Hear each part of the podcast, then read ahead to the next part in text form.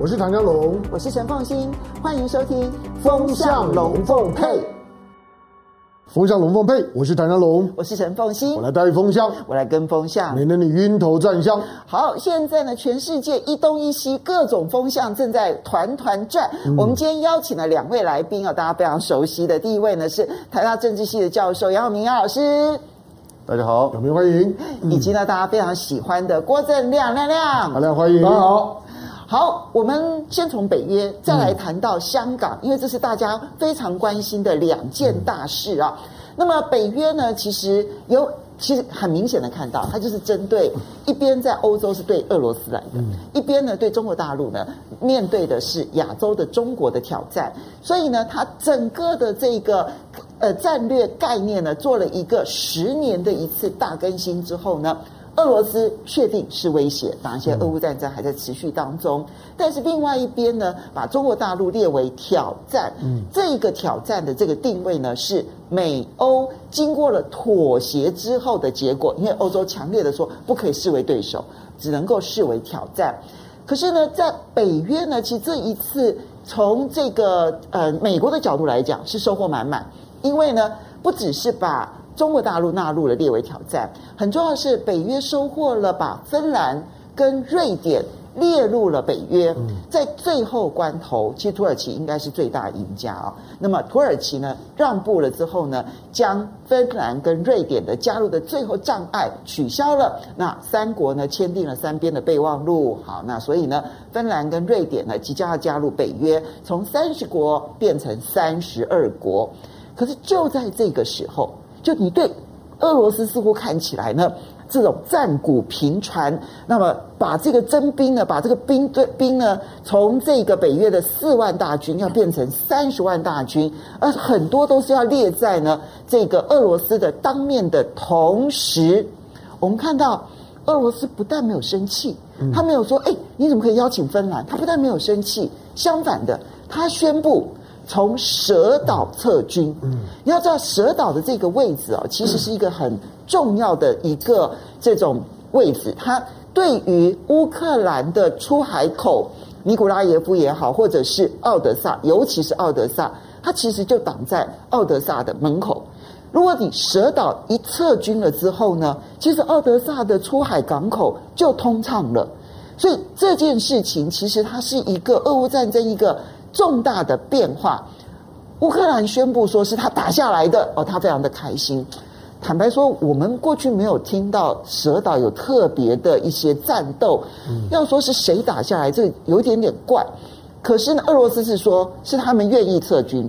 他们撤军了之后呢，告诉西方国家，你们不要再说呢，这个谷物无法出口呢，是因为这个俄罗斯的军队在这个地方。所以你看，今天凌晨，你知道小麦的谷物价格大跌，就是因为撤了蛇岛之后的军队之后呢，整个谷物通畅了。所以北约这一次针对俄罗斯的布局那么强烈，结果俄罗斯反而在蛇岛撤军，究竟要如何解读这件事情？对于整个的俄乌战争产生了多大的变化？杨永明杨老师，对啊，很有趣哈、北约这一次的峰会，在这个战鼓密集，对不对？可是呢，诶，俄罗斯这边却是以撤军蛇岛来回应。那撤军回蛇岛，当然有多重意涵了。第一个，蛇岛本身其实是易攻难守了。对。哦，我想这个大概过去这几个月，我们都看到它的一些情况。第二个，它有一个象征的意义，也就是说，它其实是这个堵住了敖德萨，以及堵住了。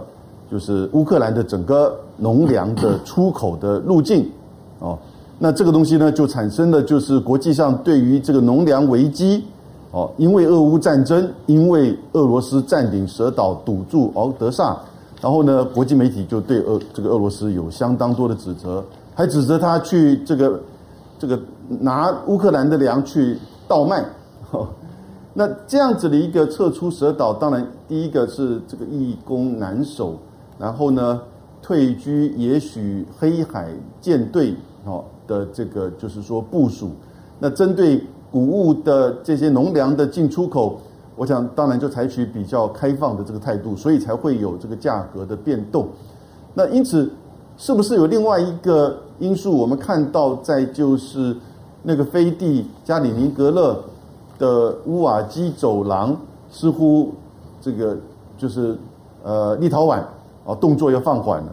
所以这是不是一个交换的这个作为？哎，这是同时发生的，对不对？对。就立陶宛这边呢，不挡住这个俄罗斯对于加里宁格勒的补给了，他宣布他不挡了。嗯。然后这边俄罗斯撤军了，所以一北一南要相互呼应来看吗？对啊，我觉得这个时间点哪有这么凑巧的，对不对？我们之前其实相当担心那个乌瓦基走廊是不是就会变成俄罗斯跟北约的这个引爆点嘛？嗯，对不对？因为背后一定是美国的影子，美国的这个就是推的是推手相当的明显。那欧盟事实上都采取比较呃开放的这个态度，并没有说第六轮的制裁一定要在这个层面要求立立陶宛这么做。但立陶宛这样子敢这么做，我想他一定他有背后的这个支撑。那可是大家大概也就知道了，呃，当芬兰跟瑞典进入到欧盟之呃北约之后。其实这个飞地就对俄罗斯而言非常重要，嗯，对它的战略位本来就很重要。那但是呢，现在重要性更提高，因此我想他就不敢去过于冒险，就是北约这边、美国这边过于冒险了，要去去测试俄罗斯到底会接下来采取什么动作嘛。那这样子的情况之下，呃，我想用这个方式来交换蛇岛这边让谷物的进出，反正那个地方。那个一每天都是会变成这个枪靶子，这个这个飞弹的靶子，干脆这样子的一个交换。不过我我观察到另外一点，就是说俄罗斯其实也注意到这一次的北约峰会哈，乔治亚也有参加。嗯，那个乔治亚是在两千零八年的时候，在罗马的北约峰会的时候，共同邀请乌克兰跟乔治亚啊进入北约，后来才导引到二零一四年的就是这个政变革命。那这次乔治亚参加代表什么意涵呢？国际上讨论真的比较少，哦，呃，它代表的是北约还会继续的这个东扩吗？看起来，否则的话，为什么乔治亚要来呢？对不对？可是乔治亚还是跟俄罗斯有那个南奥塞梯亚的领土争议啊。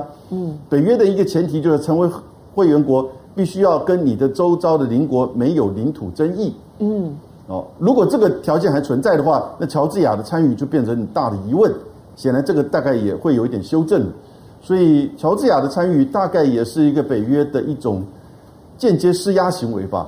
嗯，表示说，其实这样子的呃北约东扩还是有可能存在的。好，那么同样，我先很快的请教一下这个阿亮啊，怎么去解读在北约这边呢？磨刀霍霍把整个的态势拉得最高的这个同时。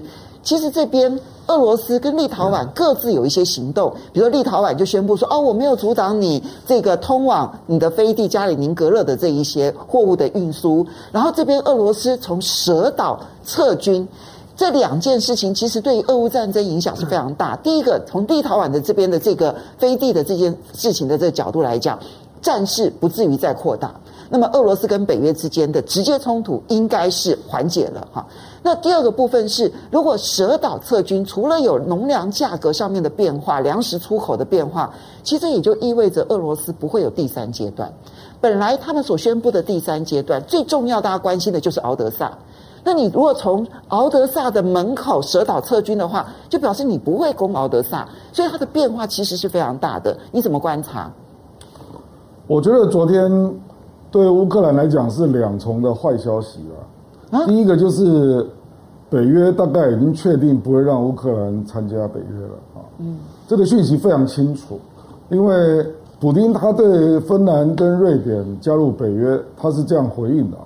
他说芬兰跟瑞典是外国，那乌克兰不一样。那这个观点显然北约已经接受，就是说俄罗斯跟。乌克兰他虽然也尊重他的主权，可是他们有特别关系啊。嗯，所以基于这个特别的关系的考虑啊，所以北约已经不会再考虑乌克兰。嗯，这是第一点了。嗯，那第二点就是，你看到那个蛇岛撤军，然后粮食开始可以自由出口啊，那我觉得这个也隐含着北约对于介入乌克兰的战事啊，会越来越没有兴趣了。哦，基本基基本上这个就是意味着。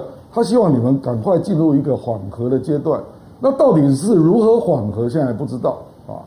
可是我觉得该给的重武器大概都已经给了，就是你要预期未来还有战争升级啊，我觉得这可能性真的非常低了啊，因为你你你去想一想嘛，如果战争升级，就让俄罗斯又找到新的理由来攻击蛇岛，对，因为它是易守难攻嘛，对，那新的冲突又会发生在奥德萨，对，那这个对北约来讲是完全没有必要的，所以我是觉得。如果乌克兰的领导人看远一点的话，他就会发现，昨天北约那些结论其实对他是很不利的。那至于其他的国家，我认为是各有所得了啊。嗯，比如说俄罗斯，大概就他所谓的他跟乌克兰的这个地缘政治的特别关系，大概北约已经认了。那可是北约也趁机扩张到芬兰跟瑞典啊。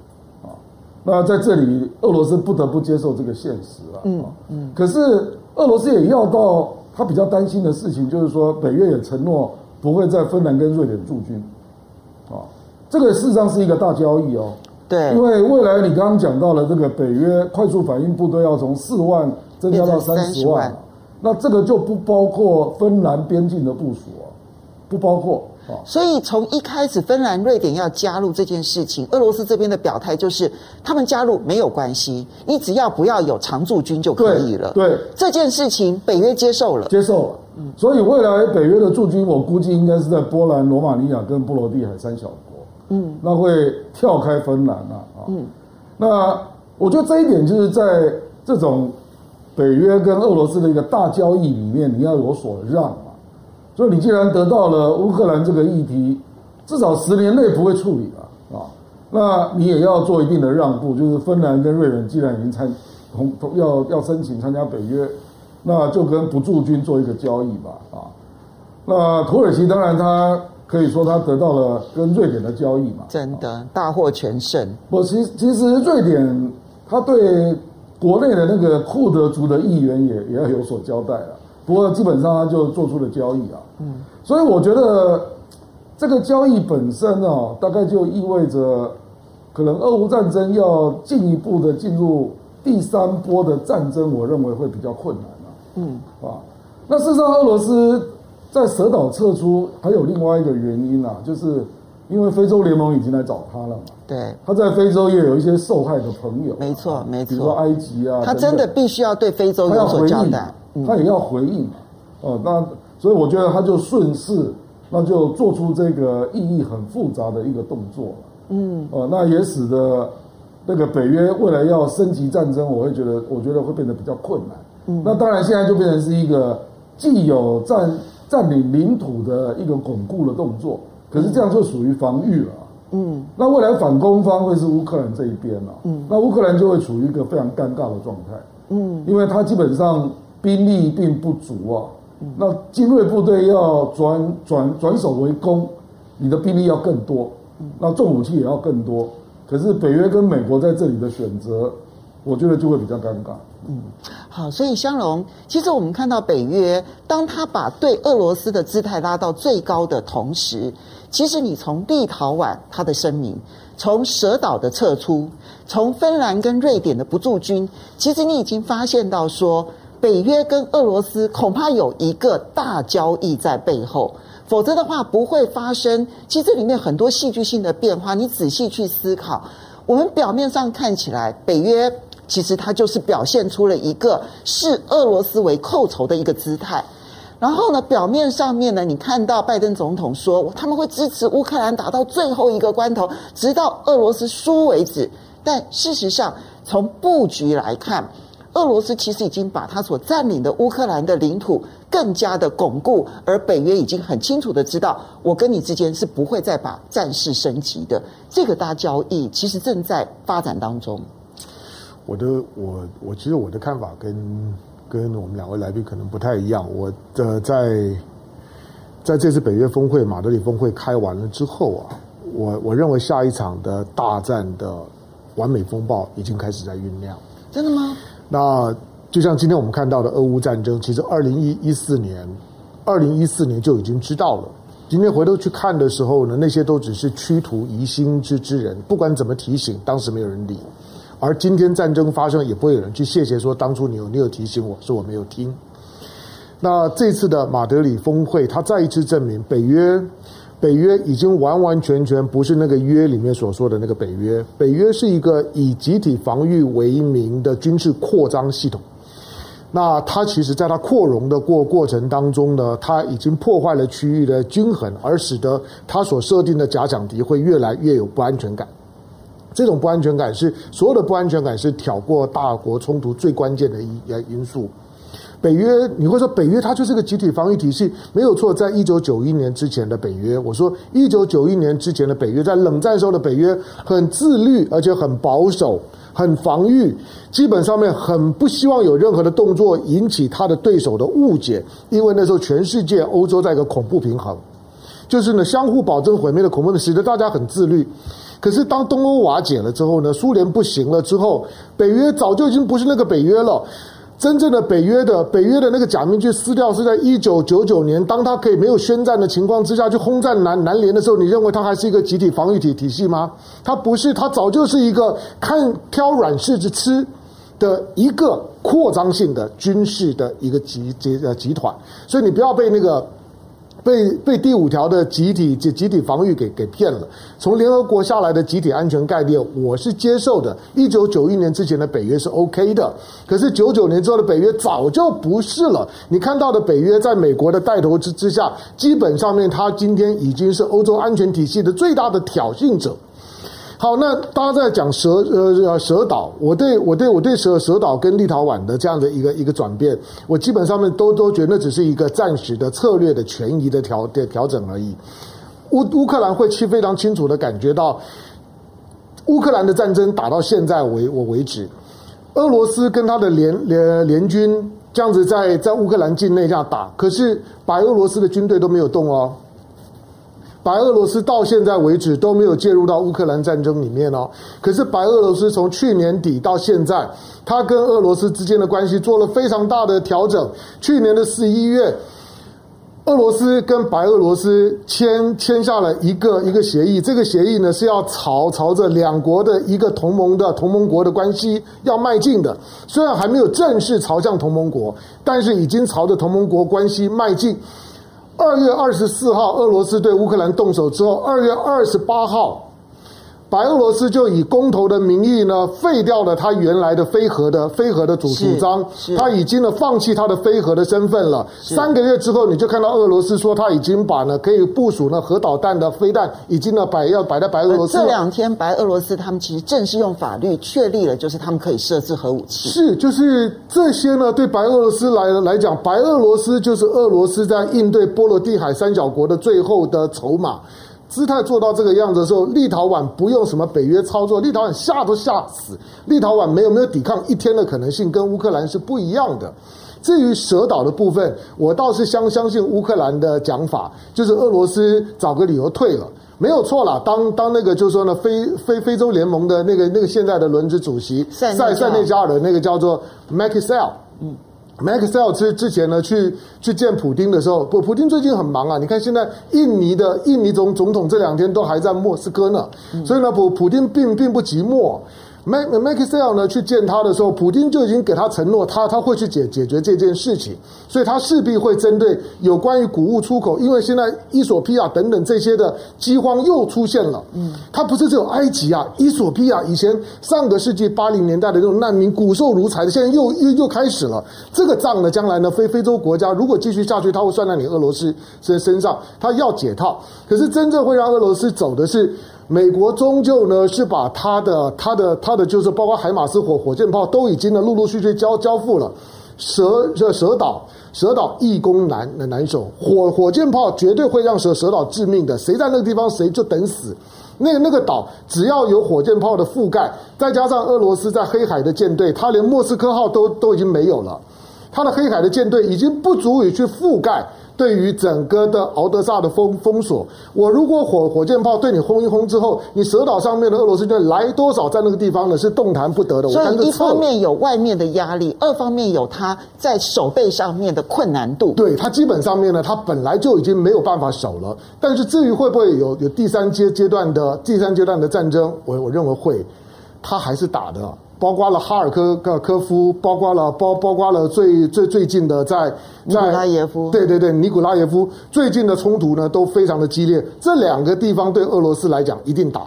好，那当然，你前面讲的是长期，就是那个不安全感还在持续的、不断的敌意、恶意的螺旋上升。那，这是比较长期的，但短期你的判断其实可能跟阿亮啦、跟永明是不一样的。你觉得短期之内，恐怕北约跟俄罗斯之间很难真正交换出一个短暂的彼此之间僵持型的那一种。和平吗？大家各自找找台阶下了。好，但是我我我觉得北约这次真正的影响是在亚洲，亚洲已经有四十多年没有发生过战争了。我们就来谈亚洲。其实呢，这一次北约呢最大的特点，全世界关注的焦点，也就是它的战略概念当中呢，把中国视为挑战。当然，这“挑战”这两个字呢，其实是美国跟德法两国经过折冲、吵架，好不容易妥协出来的一个结果。嗯但是，当北约开始将中国视为挑战的时候，你看到北约的秘书长啊，斯托滕伯格，他就特别说啊，中国其实就是制度的挑战者，其实就是威胁者，尤其是他不断的霸凌台湾等邻居，造成严重的威胁，在他嘴里。还是不是挑战，还是威胁？嗯，那么，呃，你看中国大陆这样这边的回应，其实也非常的强硬，认为呢，北约其实是罔顾事实、颠倒黑白。所以我这边先请教一下永明，你怎么去看待这一次的北约特别将中国纳入来作为他们战略概念当中的挑战？我觉得这一次北约峰会哈，把日韩澳纽也邀请过来。呃，历史上第一次嘛，然后呢，在战略文件也提到了中国第十三点、第十四点，那其实用词很很强烈哈。嗯，那我觉得基本上是团抱取暖，但呢是同床异梦，各有盘算啊。为什么呢？呃，团抱取暖有这个必要性吗？其实有的。我们有一个叫联盟理论。也就是国家，你的力量当然比较小，比较小的时候呢，你可能在周遭有些竞争的时候呢，你就会去寻找联盟，哦，当然我们这边就把它限定比较是军事联盟了。那北约就是一个军事联盟组织嘛。那美国跟日本、韩国、澳洲、纽西兰也都是军事联盟组织。我觉得这个是美国的主导的美国军事盟邦的全球的这种，就是说结合。那尤其就是要希望把北约引到印太来，因为这俄乌战争都告诉我们，发生在欧洲其实会影响到亚洲，那发生在亚洲也会影响到欧洲。嗯，这是新环境、新时代的变化，可以理解。第二个，当然，现在中俄之间的合作、战略合作，事实上这是一个事实了。哦，所以呢，怎么样共同的去面对，这也可以理解。那我觉得第三个，当然就是他觉得。中国大陆在亚洲的发展，其实如果只是美日韩澳纽，可能还不足够。那必须要把北约的力量也引过来，尤其是在中俄的战略合作之下，这都在这都所谓的联盟理论的这种，就是说延伸。但是呢，实际上国家面对这种东西的时候啊，它有两个东西是有差别的，即使是在同个联盟里面，也就是它对外来威胁的行为啊的认定。还有那个政策意图的这种解读，也就是对于中国或者中俄之间的合作，美国跟德国、法国解这个解读是一样吗？哦，或者是说，他是不是真的认为北京有这样子的政策意图，要向跟这个俄罗斯去争霸全世界？这种作为政策就实际作为跟政策意图的认知跟解读啊，其实我发觉到。这次北约里面有差别，因为你看那个第十三点哦，我们大家大概都看过很多内容。我觉我个人觉得，那个第十三点哦，那个是华盛顿的纸笔，真的是啊，呃，那完完全全是拜登政府上来之后的这个大集合。对啊，对啊，对啊，对不对？而且那里面很多很好玩的用词，比如说你你的影响力居然可以变得这么大，这一点其实就变成了威胁。几乎是就是包山包海了啦，对，好，而且不是只有单纯的挑战，它甚至包含破坏啊、颠覆啊、哈、改变啊，我们的价值观啊、秩序啊，然后呢，一切的东西。那但第十四点有趣味了，第十四点我觉得前面是这个法国、德国影响之下定的定的稿，那最后呢，美国又加了一句航海自由，嗯，哦，那为什么呢？因为他提到了，就是说把中国怎么认定？之前美国、英国曾经放话说，希望把它认定为战略挑战，嗯，哦，或战略威胁，嗯，但结果后来前几天我们知道是系统挑战，对，哎，果然是如这个名字，但是呢，重点细节不是在这个，而是在它前面的这一句话，就是说，一句话，应对中国对于欧洲大西洋安全的系统性挑战，嗯，所以就是说。德国、法国还是希望我们北约还是专注在我们这个范围。哦，所以它不只是把它变，不只是战略对呃战略挑战，把它改成叫做系统性挑战。对，而且必须局限在大西洋的系统性挑战。因为很清楚，你看那个第十三段跟第十四段斗不在一起嘛。嗯，第十三段讲那种连太空、海洋什么都包了。嗯，对不对？也没有任何什么区域的限制，那是全面性的，因为那是对价值观、对秩序。那只难道只对欧洲价值、欧洲秩序，还是对亚洲的没有吗？嗯，那是第十三段是全面性的，就第十四段是只有在这里北约的这个框架里面。那最后当然美国加了一个就是航行自由，所以我觉得法德的思维哈，就跟他们一起去见泽伦斯基一样，跟美国是不一样的。美国这一次就是想要把它建构一个就是呃。亚洲、太平洋跟大西洋，它的军事联盟的一个结合来对抗中俄，那关键其实还是中国啦，对不对？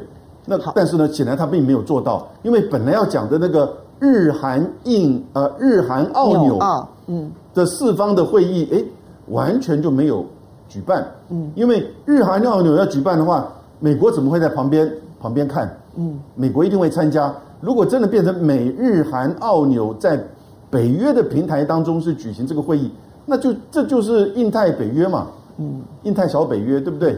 所以日本、韩国、澳洲、纽西兰都知道这个东西的挑衅的意涵，所以后来就放下。你看，甚至连美日韩都搞成这个样子，只谈韩国不谈中国，嗯，然后呢，那个外交场合的那个那个位置的设计，嗯，太糟糕了。对，你知道在外交啊，形式就是实质。对，你难道不能找一个圆桌吗？对，对不对？因为那那个排法就是有一个老大的一种排法。对，而且你要把日韩，而不是平等的排法。美国难道不知道日韩之间的相互的问题吗？嗯，跟尴尬的处境吗？嗯，他一定要把他两个人相对。好，那媒体在看什么？他看两个人脸眼神有没有对上啊？如果韩国敢去对上的话，他只是以零点八比例的赢的 这个尹锡悦。尤其现在韩国面临到严重严重的经济衰退，是，没错，他终于出现就是这个贸易逆差了，是，他需要跟中国的经济的关系，那然后呢，韩国他内部的这些前进派会指责他说：“你把慰安妇放到哪里去了？你那么慰安妇的眼神看着岸田文雄吗？”这个是日韩之间的问题。我们就刚刚提到的，其实有明提到一个重点就是。北约虽然把战略概念把中国给纳进去了，但是美俄美欧显然是不同调的。好，这个里面反而凸显了美欧在这件事情上面的不同调。可是呢，这样子的话，如果美国主要是拉拢亚洲这些国家，它可不可以成为一个军事上面的比较明确的一个联盟？这里面就要看日韩纽澳。这次日韩纽澳都到了北约，然后美国呢，其实也确实把日本首相跟韩国大统领哈，跟韩国总统尹锡悦同桌了。可是大家发现到，在那一个同桌的二十五分钟，很短，二十五分钟，其实就一个三国会谈来讲，时间很短暂。大家都看到这里面彼此之间所透露出来的尴尬的一个画面，别扭对坐了二十五分钟，所以。这个呃，阿亮，你怎么去看待说这一次，如果欧洲的部分对于美国处理中国态度就已经不同调了，那亚洲国家可以跟他同心吗？我觉得尹锡悦去了北约，才发现他实在是不该来了啊，因为他本来的借口是说中日韩要开个小会嘛，对，那小四方他一来就说哎，我行程排不出来，啊啊，全世界哪有这种事呢？一定是受到压力嘛，嗯，所以他。觉得他立场很尴尬了。他跟拜登的那一张照片，在韩国真是被骂翻了。必然的嘛，必然的嘛。那我是觉得那个北约秘书长那个 Stoltenberg 那个讲话也不用太重视了，因为北约秘书长一定就是美国的人啊，他是亲美的嘛，所以他在战略概念不变纳入的内容，他就用嘴巴讲出来。哦，所以他要讲威胁，他就讲威胁；他要讲霸凌台湾，他就用讲霸凌台湾。可是战略概念并没有出现这些文字啊。嗯，我们还是要以战略概念为准啊。那我认为战略概念，他说基本上中国构成了对安全、利益还有价值的挑战啊。那我觉得价值比较是全面的了。嗯。安全各国的感受就不一样，嗯，那利益更不要讲，对，所以我认为未来欧洲可能会分成四种国家了，一种就是在利益、安全、价值完全跟进美国的，比如说立陶宛，嗯，啊，那第二种就是在这个安全跟价值比较跟进美国，可是在利益上还不愿意放弃中国利益的，嗯，那最明显的就是英国跟波兰了，对。啊那英国跟波兰其实都很亲美啊，嗯，可是还是想从中国得到利益啊。对，那第三个就是法国跟意大利啊，就是他们连那个安全的概念恐怕跟美国都不太一样。对，那最后一层就是德国了，德国就是它的利益实在是太大，嗯，大到它连这个安全上都不好做出对中国有重大冲击的动作，哦，比如说它的汽车业。嗯，因为你去查这几个国家的十排名前十大的企业，你就可以知道他们为什么会这样的行为了。是，哦，比如说德国，德国排名前十的企业有四家是汽车业。是，他没有办法，没有中国市场。而且这四家汽车业，其实在中国大陆都拥有极庞大的销售额。对，他投资又大，然后又依赖那个地方的市场，而且大家也不要忘了，就是德国这十年梅克尔是怎么让德国的经济。鹤立鸡群的，它的本质就是他用了俄罗斯的能源，降低了它的生产成本，然后利用中国的市场，然后崛起嘛。嗯，这个逻辑实在是太清楚的了。就是说，得到最大经济利益的就是德国。对，所以我认为未来欧洲会分成这四类国家了。那美国所期待的像立陶宛那样的国家，恐怕会非常少。嗯，啊，那类似英国跟波兰这样的国家，恐怕也不多。我认为更多的是像法国、意大利，或者是像德国这样的国家。那这个我们未来就会看到，欧洲还是会越来越发现啊，就是硬要把这个亚洲的安全的这个竞争啊塞到欧洲来，要求大家要站队啊。那我觉得他们会觉得实在是太远了。那日韩纽澳呢？那你们看到韩国就溜了嘛？啊，所以我认为还是回到他的四方会谈了。嗯，就是日本、澳大利亚，还有印度才是最主要的。嗯，那韩国坦白说，它未来要解决朝鲜半岛的问题，需要中国的地方实在太多了。嗯，好，同样请教一下香龙，你怎么看这一次北约与中国？我觉得，我觉得北约的北约的那个，就是它的一个战略的战略的这样的一个概念，不概概念。嗯，那种都都是我文字游戏啊，它其实就。就电影分级的概念嘛，就电影分级，就是俄罗斯是限制级，中国是辅导级，那像伊朗呢，这种呢是是就就是保护级，好，就是分级概念方向是一样的，就是你们都涉及到呢色情跟暴力，所以呢 按照情节呢轻重不不不不等观影的限制，给你一些些限制。你你你觉得有有差别吗？他什么时候把把你调调成限制级？什么时候把你变成什么级？那完全他脑袋主观判断电影分级有有客观吗？没有，不用因为说，哎，他他把俄罗斯呢列为限制级，把我只列为辅导级，好像呢中中国就会觉得说还还好，对我呢还没有太恶意。拜托，那是因为你还有利用价值，好吗？基本上呢，他就是把你当当敌人，你不用想，他就是认为你中国跟俄罗斯是一挂的，而且你们是一样的，都是我的敌人。他比较凸显出的是北约这个架构本身。我刚刚讲北约这个这个架构本身，它在它在空间上面的扩容的扩张性，以及跟思想意识形态上面的扩张性，思想跟意识形态的扩张性呢，让北约觉得它已经可以去对亚洲事务指指点点，而且开始幻想亚亚洲跟它的安全呢是相关的，觉得我已经需要对亚洲事务呢开始介入要表态了。那。扩容的部分来呃来讲，现在现在欧欧洲我们刚刚讲过了，它就是一个仍然是以条约防御为名，可是实际上面来讲，它是一个扩张性的军事组组织。北约早就不是和和和平架构了，千万不要这样子想，否则你永远搞不懂北约接下去要干什么。北约接下去，现在我们看到这一次马德里峰会是把亚洲四国叫到呢叫到呢这样一个马德里来来开会。下一次呢，北约会会会不会北约的秘书长，或者是呢北约的北约谁谁谁，你亚洲四国开会我来参加。所有的美国的操操作都是除了我们我们刚刚讲那种电影分级概念之之外，它一定是进两步退一步的。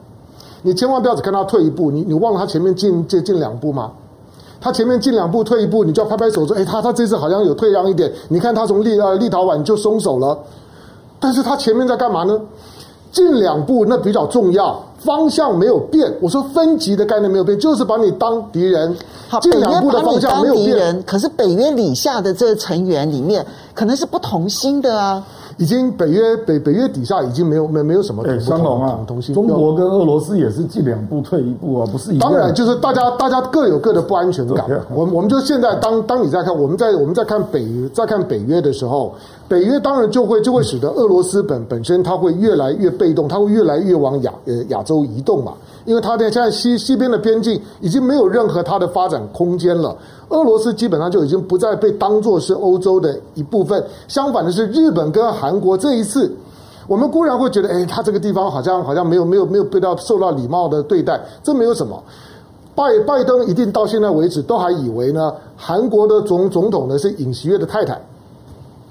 他他一定以为以为以为以为以为那个那个打扮的很漂亮的一身一身白的戴着手套跟他握手的那才是韩国总统，他认得那个那个女的，但是他可能不认得尹尹锡悦，所以呢，尹锡悦跟他握手的时候，旁边也有人握，他就转过去，他根本不知道那个是韩韩国总总统啊。向老，你这个。扭曲事实，对啊，他有讲说李太李夫人很大，对那个那个是他太太跟他一起在在场的时候。你我好，等一下，对，好，以上纯属开玩笑，不必当真。对对对对对，我我我我只讲说那个很极端的情况，他根本眼里面没有把尹锡悦。我想他看到，哎，这个好面熟啊，这个这个是谁？我好像在哪里看看看过，可是想想想不起来。旁边这个我我认识，跟他好好聊聊聊两句，大概就是这样的情况。现在的韩国跟日本。对，尤尤其对日本来来讲，我们固然从台湾的角度或者从华人的角度来讲，我们会觉得这一次的这这次日韩呢，到到到马德里峰会，好像也没有也没有什么太弱不，他已经非常成成功了。日本一百年来都想要脱亚入欧，他终于入欧了。对尹锡悦来了来讲，将来他已经跟人家讲，第一个呢，在能够能够在北约峰会里面讲话的就就我了，讲讲什么并不重要了，我是第一个。亚洲四十年没有发生战争的那个和平所带来的大和平跟大繁荣，在这一刻呢被改变了。我我不是说一定会发生战争，但是战争的味道又出现了。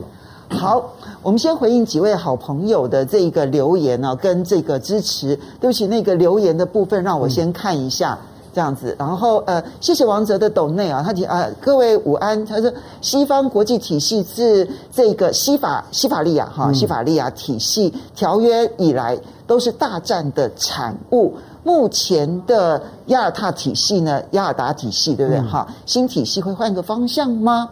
很难讲，战争之后再说哈。吴夏阿蒙谢你的抖内，他说为杨教授跟亮哥忙抖先，那不一定能够赶上直播，不过因为流量王亮哥来了，可以跟香龙好好 PK 一下。我觉得挑挑拨，我觉得我们的网友啊巴不得这样子，就是郭正亮跟唐香龙打一架。你们真的看到我跟郭正亮打一架吗？这是我的伴郎，不行 不行，不是我我我愿意。好来来来来来，好来，谢谢大虾若饼汉的这个抖内，他说北。因为这个套路好熟悉啊，在商场送小孩礼物，然后拉家长进群，然后贩卖焦虑，家长呢就掏钱买课。现在呢，就算乌克兰战火就在眼前，还是有很多人不晓得战争的可怕。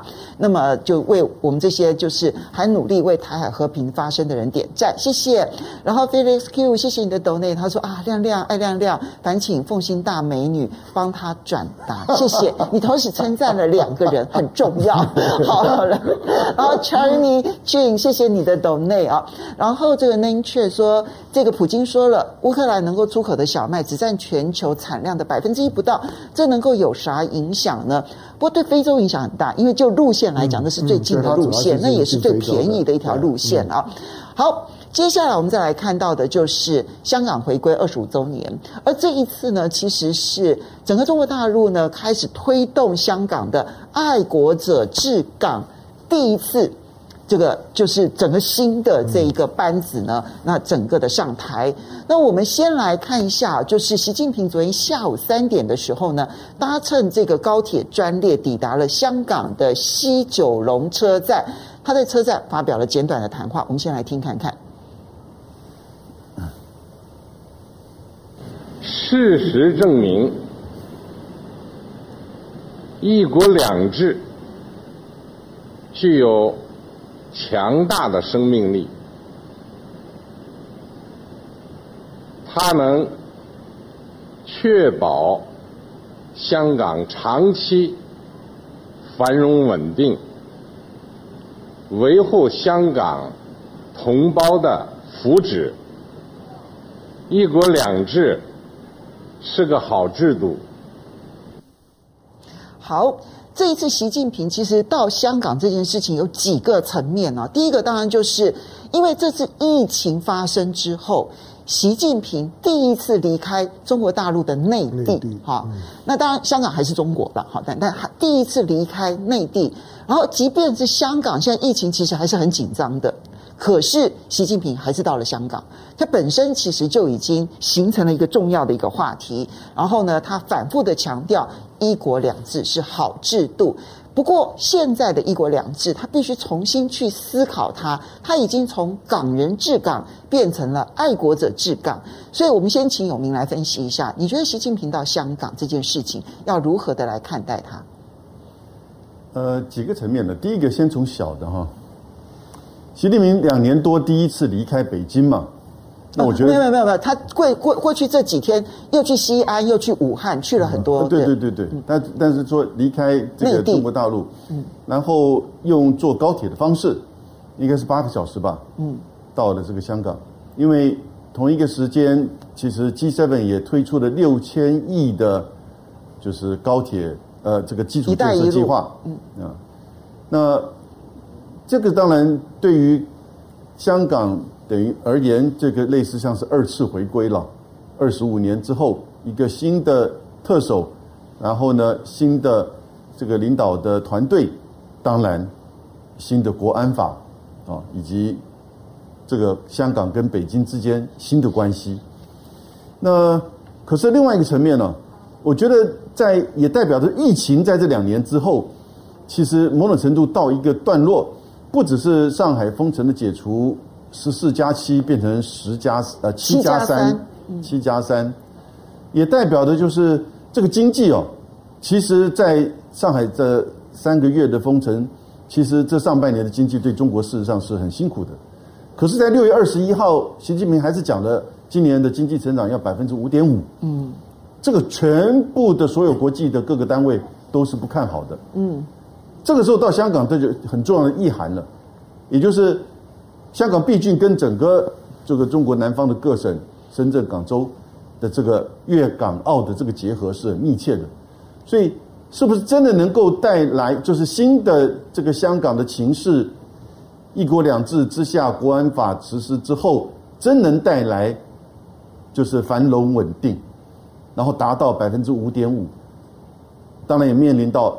即将要来的这个二十大，哦，那这个繁荣稳定是现在的香港所强调的，但另外一面是过去我们看到非常动这种动荡的，就是所谓强调自由民主，哦，那自由民主不一定代表稳定，事实上可能会有很多动荡。那稳定呃发展发展跟稳定可能会有很多的一些。管制或者是一些限制，所以这个代表两个不同的这种路线。新的一国两制的二次回归之后的香港跟北京的关系，这就是新的考验要出来了。也就在以强调发展稳定为主轴的，就是一国两制的情况之下，是不是真能达成这样子的经济发展的目标以及稳定啊的，就是说这个一国两制的这个前进的道路？可是另外一方面，当然国际媒体还是强烈的批判。你看那个 CNN 在访问的都是香港的这些反对派的议员，以及海外的这些人士。对，所以这个当然也就是凸显了西方对于呃，就是在新的这个香港的这个体制之下的一种批判。好，其实有明刚刚也表表达出了一个，就是要观察习近平到香港的两个视角。第一个视角是他要支持新的班底治港这件事情，就在治理制度上面，他除了要强调说一国两制是好制度，要长期的坚持，他其实反反复复在谈的都是这件事情。然后很重要，他要支持李家超，所以在政治上面来解读的话，是他表达了对于新班底的强烈支持。但是另外一边呢，你必须要从经济金融的角度来讲。那么香港终究是中国经济对外的一个金融门户。香港其实我们来看一下，在过去这两年半的期间，一方面有二零一九年的这个事件，然后再加上又有疫情控制的这个事情，所以它其实在很多的这一个金融指标、经济指标，其实都是往后退的。那么这个时候你要。表达出对香港的支持的同时，是不是也回头要去看的是他在中国大陆内部拼经济这件事情的强调？所以这样怎么看？因为这个二十大就十月了啊，十月据我了解是要提出一个新时期党解决台湾问题的总体方略。那他要提这个东西，当然他要证明治港是成功的嘛。所以他对香港现在所忧虑的事情，他要做部分的处理的啊。比如说，习近平去香港之前呢，实际上他对外商做了调查，嗯，说外商希望解决什么？那第一个诉求都是要宽宽松这个入境的防疫的一些措措施了。那你就可以看到他立刻宣布这个十四加七改成七加三，这个就是一个回应啊。那所以他要保住香港的外资的心心信心，嗯啊，那当然也包括他在做金融宽松，还有要跟外资接轨啊。那我们也知道，中国的证监会也在跟美国的 SEC 在谈那个赴美上市的问题。嗯哦，我认为这些大概都是总体性的哈。那中国就是要稳住这个经济啊，因为他既然又提出五点五。那势必接下来就要有很多作为嘛，对啊，他不能够只靠他国内的那个加大投资了，他还是要稳住消费者的信心，还有外资的信心啊。没错，因为这两个是比较不容易拿捏的。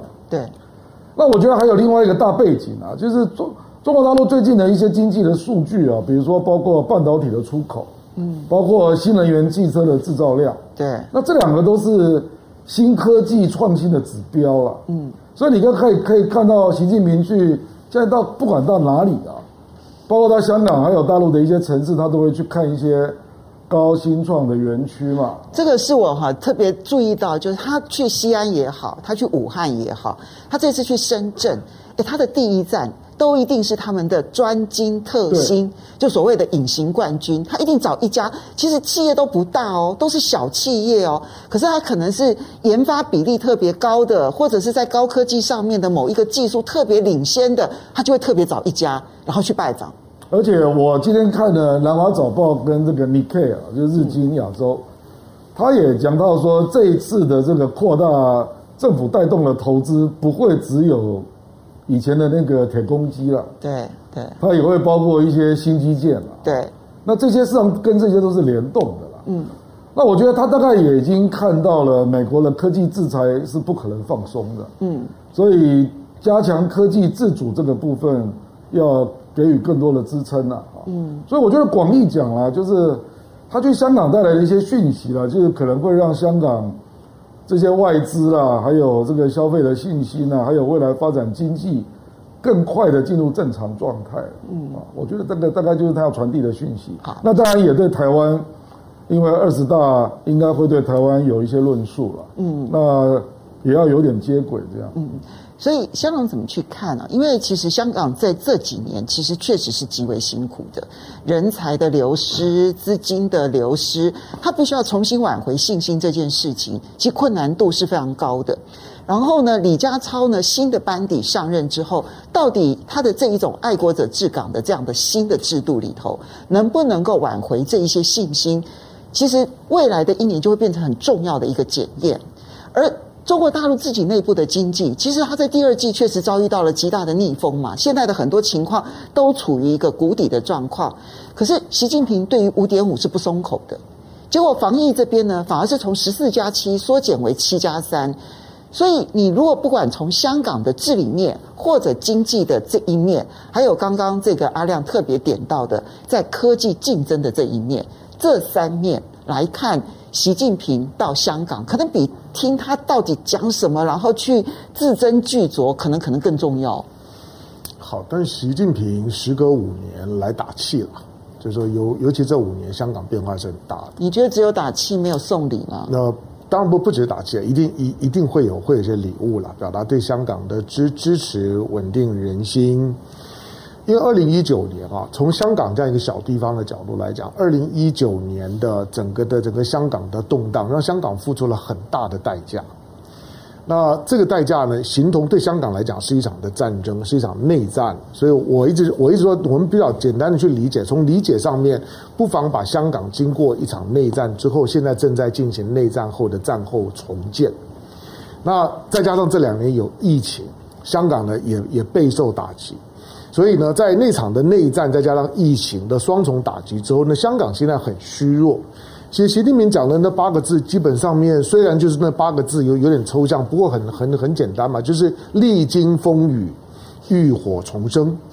那他前面历历经风雨，但现在要浴火重生，所以他当然这个时候呢，来做精神喊话跟加持呢，至关重要。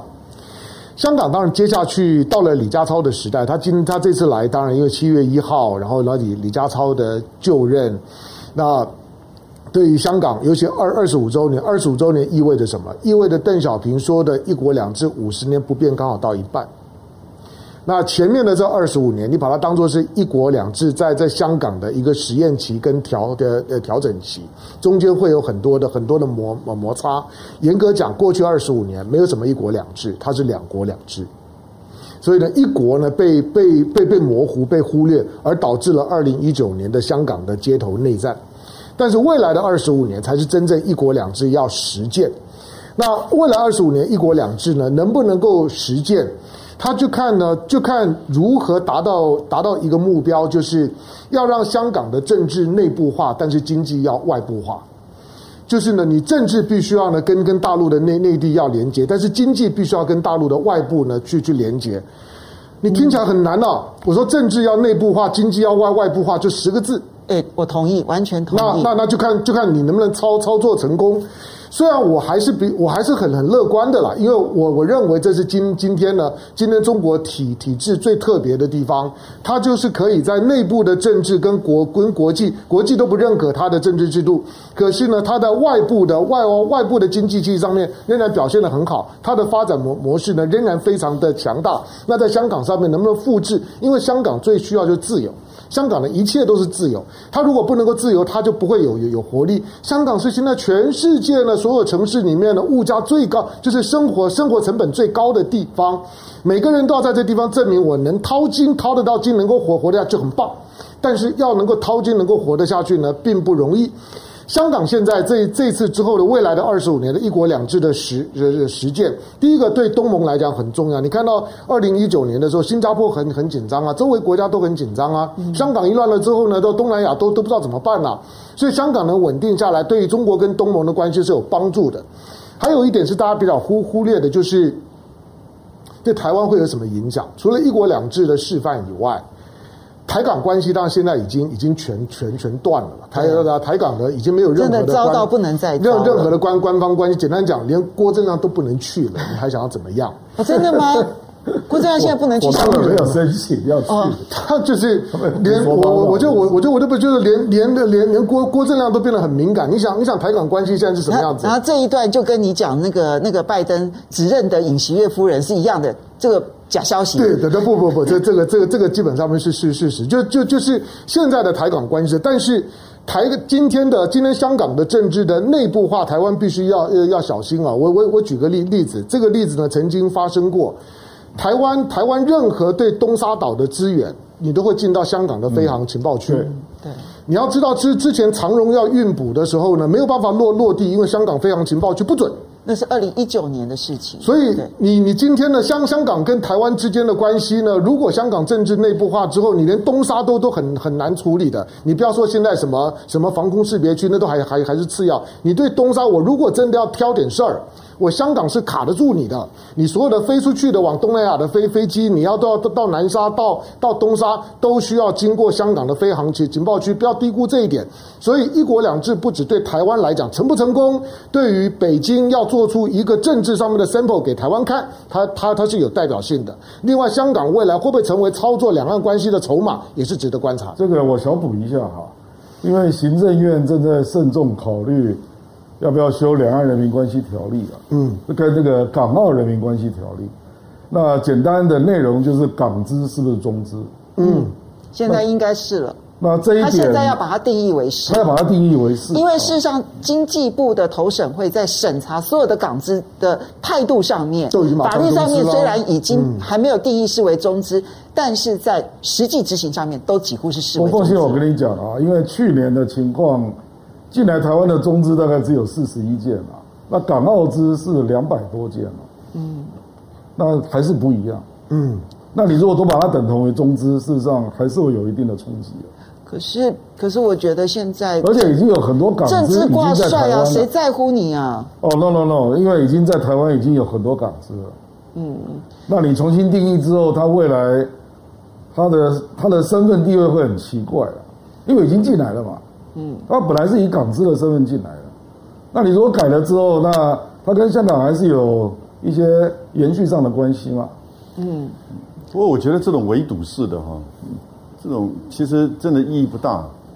那港资是中资之后，以后你觉得新资是不是中资呢？对，新加坡的这个来的这个投资，对不对？其实跟中国大陆。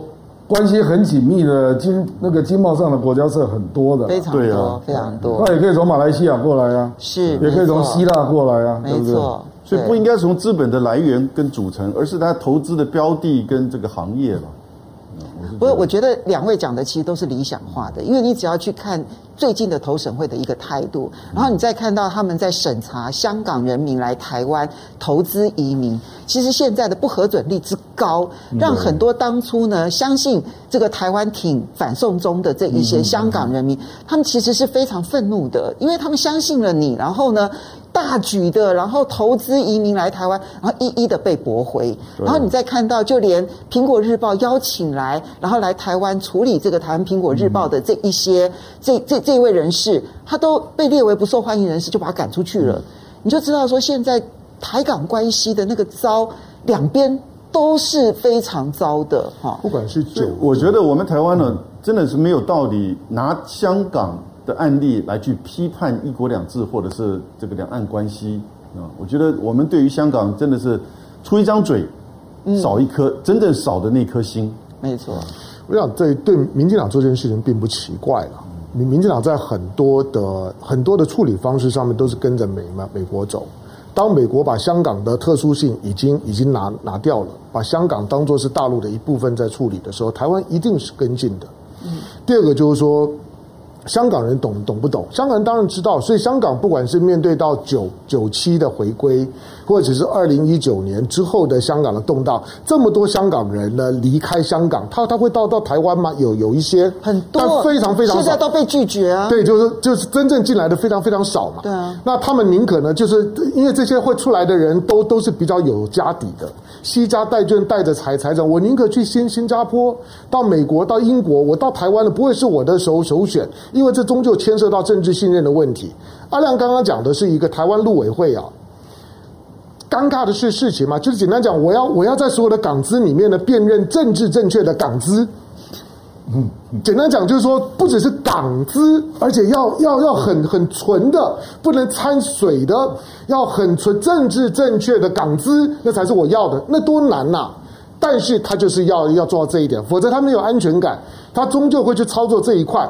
陆委会其实最最简单港澳处废了，没有没有没有必要了。你你现在还还设个港澳处干嘛呢？还还把还把香港跟澳门独立开来干干什么？香龙，台湾投资香港的股市跟投资中国大陆的股市还是不一样。没有错啊，当然不一样啊，就是因为因为香港仍然是台台湾所有的金融业要出去都要经过香香香港。